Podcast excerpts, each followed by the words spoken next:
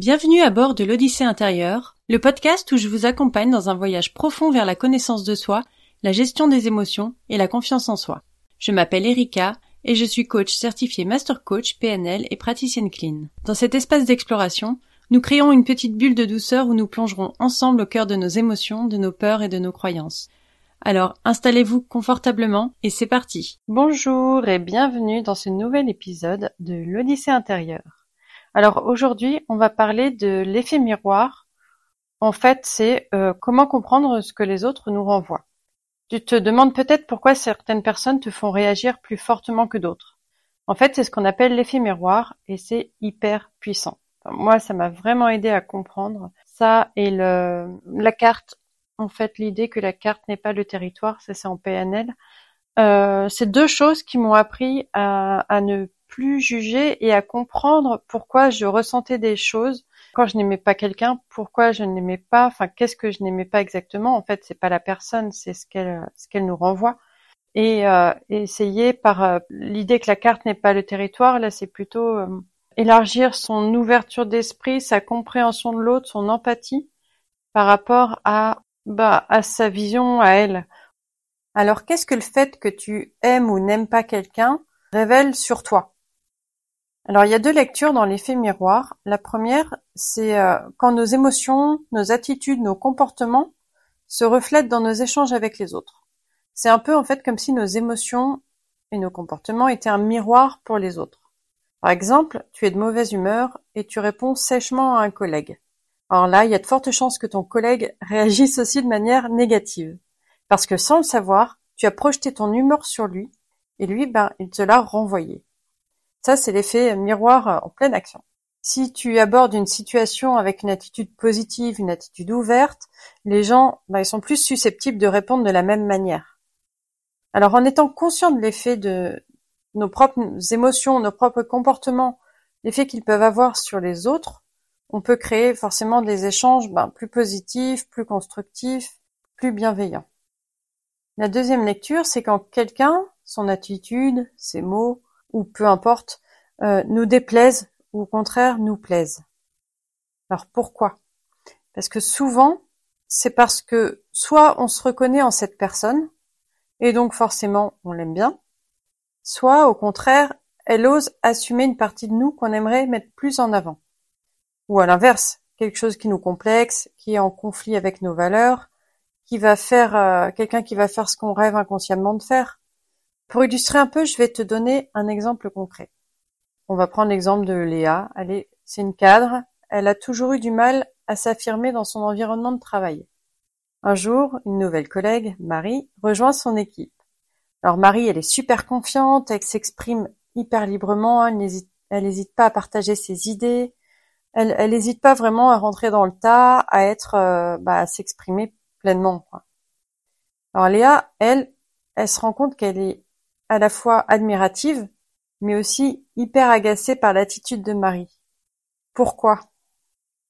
Parce que Marie incarne une partie de d'elle-même, de Léa, qu'elle a toujours voulu exprimer. La confiance, l'assurance. Marie, elle représente ce que Léa rêve d'être.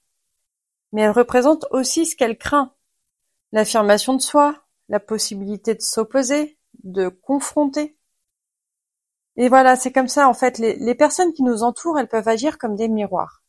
Ces miroirs, ils reflètent nos qualités, celles qu'on souhaite, celles dont on n'a pas conscience, euh, ce qu'on voudrait être. Et ça reflète aussi ce qui est contraire à nos valeurs ou ce qui, ce qui nous met en face de nos insécurités, de nos peurs, de nos, de nos blocages. Et en fait, ce, ce miroir, il faut, faut prendre le temps de le creuser. Il faut, il faut oser aussi c'est pas toujours facile de se dire euh, ok elle je l'aime pas mais pourquoi? Qu'est-ce que ça dit de moi? Qu'est-ce que qu'est-ce que ça dit de mes besoins? Qu'est-ce que ça dit de mes valeurs? Qu'est-ce que ça dit de mes peurs? Mais faites cet exercice de euh, quand quand quelqu'un vous irrite ou que vous n'aimez pas dès que vous entrez en jugement de vous dire pourquoi je juge cette personne? Qu'est-ce qui ne me plaît pas chez elle? Pourquoi ça ne me plaît pas?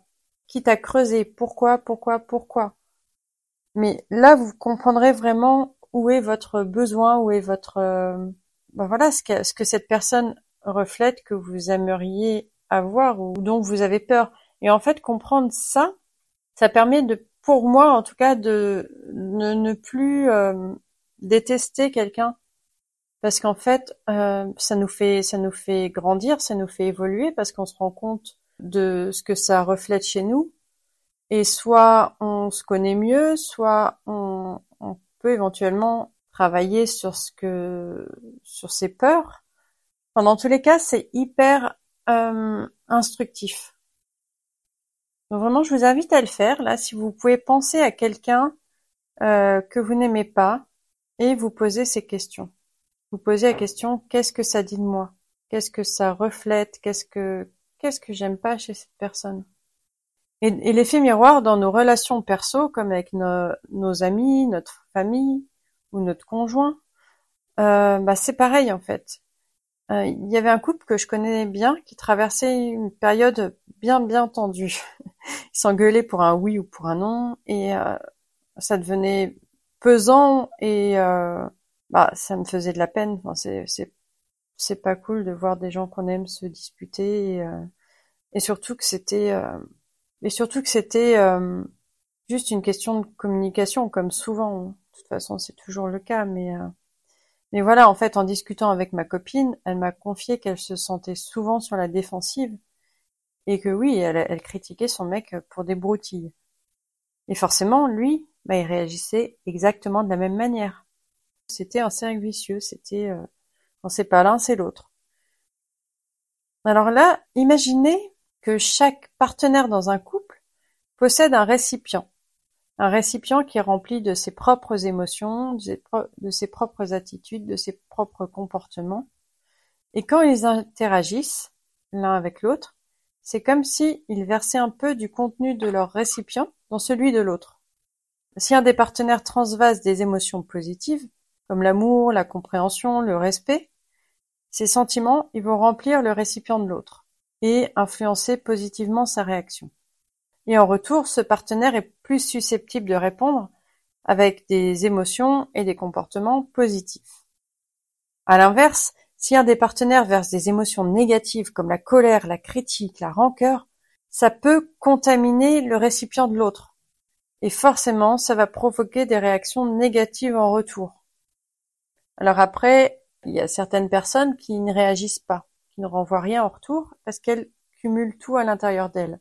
Mais quand ça sort, c'est violent. Donc voilà, enfin, chacun a son sa façon de réagir, mais dans tous les cas, il y a ce, ce, ce transvasement, je sais pas, je sais pas si c'est le mot est le bon. Dans tous les cas, il y a un transfert comme ça, et les, les émotions, les comportements négatifs s'accumulent et s'intensifient. Et la même chose se produit en entreprise. Une entreprise qui a un turnover élevé, dans laquelle les salariés ne se sentent pas bien ou le moral est bas. Souvent, la cause principale, c'est la manière dont les managers interagissent avec leur équipe. Un manager qui est stressé, qui est pressé, qui est euh, a une mentalité pas très coopérative, pas très pédagogue, pas très euh, tout ce que vous voulez, il peut avoir tendance à être abrupt, pas encourageant, critiquant, et forcément, ça se répercute sur les équipes qui elles-mêmes se critiquent, qui elles-mêmes se rabaissent, qui elles-mêmes se, se découragent. Et ben donc ça joue sur la productivité de l'équipe. Alors en apprenant à reconnaître et à gérer ses émotions, ce manager, en apprenant à gérer son propre stress et à avoir une attitude plus positive, plus soutenante envers ses équipes, ça peut tout changer dans l'ambiance de l'entreprise. Le moral qui s'améliore et donc la productivité aussi. Alors comment maîtriser cet effet miroir? Quand tu aimes quelqu'un, ou au contraire quand tu ne l'aimes pas, demande-toi pourquoi. Qu'est-ce que tu aimes chez elle? Qu'est-ce que tu n'aimes pas? Pourquoi? Ensuite, je peux te donner un autre exercice, qui est l'exercice du miroir, justement. Donc tu te mets face à un miroir euh, et essaye, de, en te regardant, d'exprimer différentes émotions. Et, euh, et l'idée là, c'est d'observer comment ton langage corporel et ton visage change. Et ça, ça peut vraiment t'aider à comprendre comment tes émotions peuvent être perçues par les autres. Je vais te donner un troisième exercice qui est de demander à des personnes de confiance de te donner un retour honnête sur la façon dont tes émotions, tes comportements les affectent. Donc demande à ton conjoint, à tes enfants, à la famille, à tes amis proches. Et, euh, et tu vas voir que c'est c'est parfois très surprenant parce que euh, bon déjà chacun a sa propre interprétation et puis quelquefois on pense euh, refléter une émotion et en fait euh, c'est perçu totalement différemment. Donc dites-moi si vous avez essayé, ce que vous en pensez, vos conclusions, ça m'intéresse. Et euh, si vous avez des questions, pareil, je suis disponible. Alors ensuite, euh, je vous ai parlé tout à l'heure de la carte. La carte n'est pas le territoire, c'est un des présupposés de la PNL. Et en fait, ça part du principe que notre perception du monde, c'est une carte personnelle. C'est pas la réalité. Euh, ce que la carte n'est pas le territoire. C'est par exemple vous visualisez une carte du monde. Enfin, vous avez une carte du monde devant vous. On est d'accord que quand vous touchez par exemple la France sur la carte, vous ne touchez pas la France réellement. En fait, c'est la France, c'est le symbole, c'est la vision de la France euh, globale, c'est euh, pas la France. Et en fait, euh, la carte que nous avons, euh, chacun a une carte personnelle. D'accord? Donc la carte que nous avons, elle a été fondée sur nos croyances, nos valeurs, nos, expériences, la manière dont nous avons été éduqués. Et elle est vraiment unique à chacun de nous. Personne n'a exactement la même. Et quand on juge quelqu'un, on utilise cette carte pour interpréter son comportement ou ses traits de caractère. On utilise notre carte à nous. Et ce que tu vois à travers euh, ta carte n'est pas la réalité de la personne, n'est pas sa carte à elle? Ce qui veut dire en fait que quand tu juges quelqu'un, ça en dit plus sur toi dans, la mesure où ça en dit plus sur ta carte à toi que sur cette personne.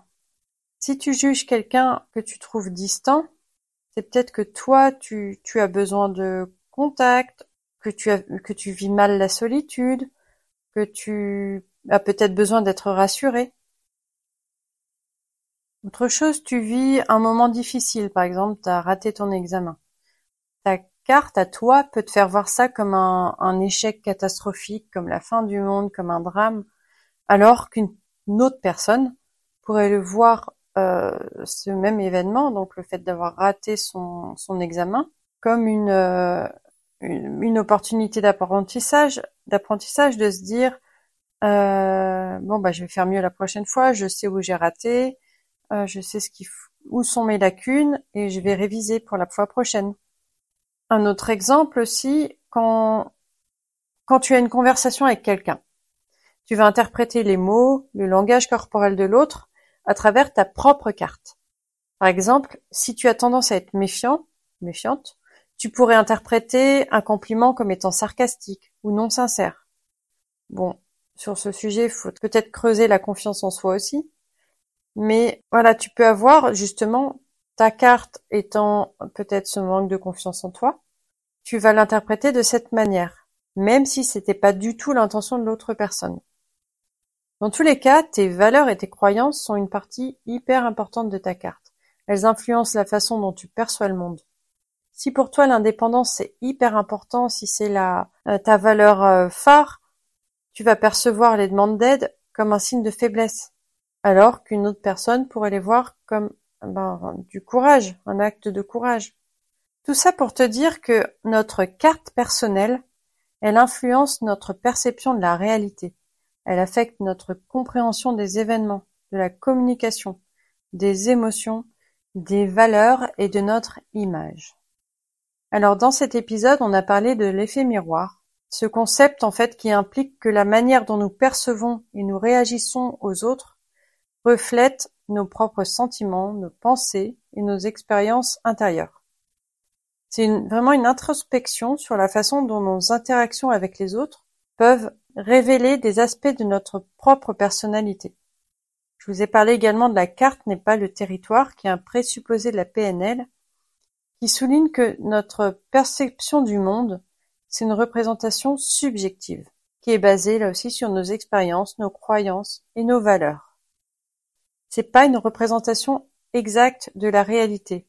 Ce n'est pas objectif. Mais c'est une carte personnelle qui influence notre manière de voir et d'interpréter le monde. Et ces deux éléments, pour moi, sont, font partie des clés fondamentales pour prendre conscience que nos perceptions, nos réactions, nos interprétations sont fortement influencées par notre cadre mental et émotionnel personnel. Et prendre conscience de ça, euh, c'est avoir une meilleure compréhension de soi, c'est avoir de meilleures relations avec les autres, euh, plus empathique, plus consciente euh, plus saine, plus saine par rapport aux autres, mais aussi plus saine par rapport à soi-même. Donc on arrive à la fin de cet épisode.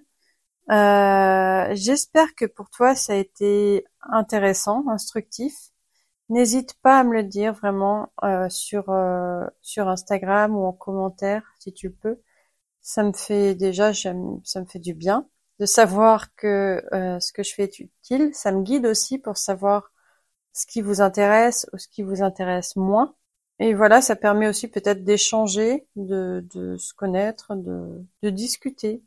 Donc, euh, je t'encourage vraiment à réfléchir à, à, ces points que j'ai abordés et à voir euh, de quelle manière ça se manifeste dans tes relations, de quelle manière tu peux l'utiliser, les utiliser.